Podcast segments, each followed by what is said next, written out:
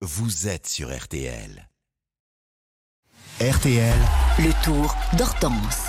Et oui, on scelle avec euh, Hortense Crépin. Bonjour Hortense. Bonjour Alexandre, bonjour à tous. Pour votre tout premier Tour de France, vous nous donnez chaque jour trois infos. 15e étape ce dimanche.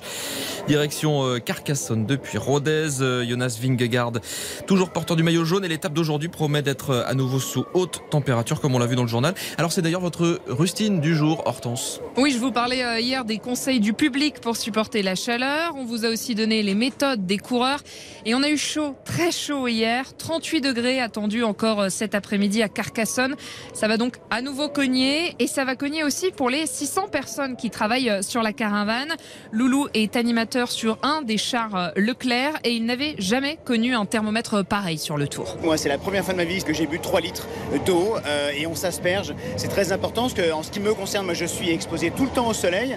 C'est-à-dire qu'en temps normal, si on était sur une plage, on resterait pas. C'est pas possible. Là, on a le vent qui nous trahit un petit peu parce qu'on fait pas attention. Donc, du coup, il faut avoir la conscience de s'hydrater, de se mouiller. Et voilà, c'est vital, j'irais presque.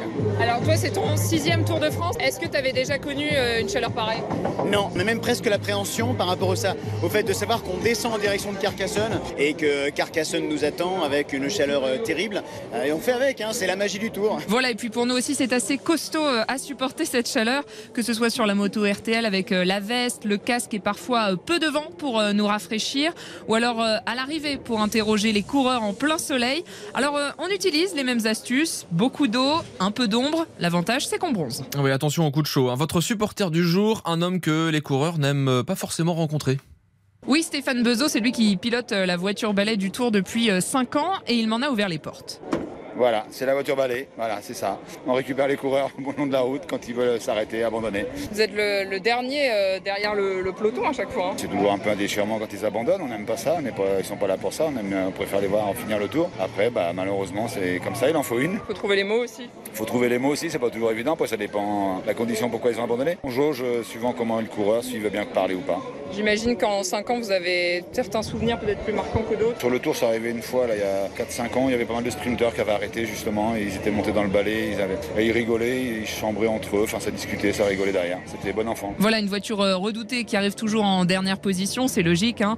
On pourrait d'ailleurs plus euh, parler de van que de voiture, car ce van peut accueillir jusqu'à 8 coureurs. Enfin, vous avez pris un petit peu de hauteur pour votre chiffre du jour, Hortense.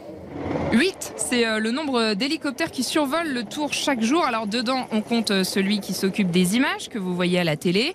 Et il y en a aussi qui permettent à un petit nombre d'invités de voir euh, une partie de la course. J'ai pu me glisser hier dans l'un d'eux, affrété par Skoda. C'était mon baptême en hélico.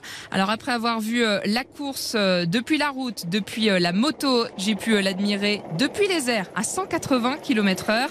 C'est assez impressionnant de voir le peloton, les échappés et tout le public. Ces centaines et ces centaines de petits points colorés autour des vélos qui, vus du ciel, ressemblent aux petits coureurs avec lesquels on joue euh, enfant. Et c'est surtout là qu'on prend euh, conscience de tout euh, le relief du parcours. Merci Hortense Crépin, cette euh, 15e étape à vivre à la télévision, mais surtout à la radio sur RTL. Cet après-midi, c'est toutes les demi-heures. Et puis rendez-vous à 18h30 pour le club Jalabert.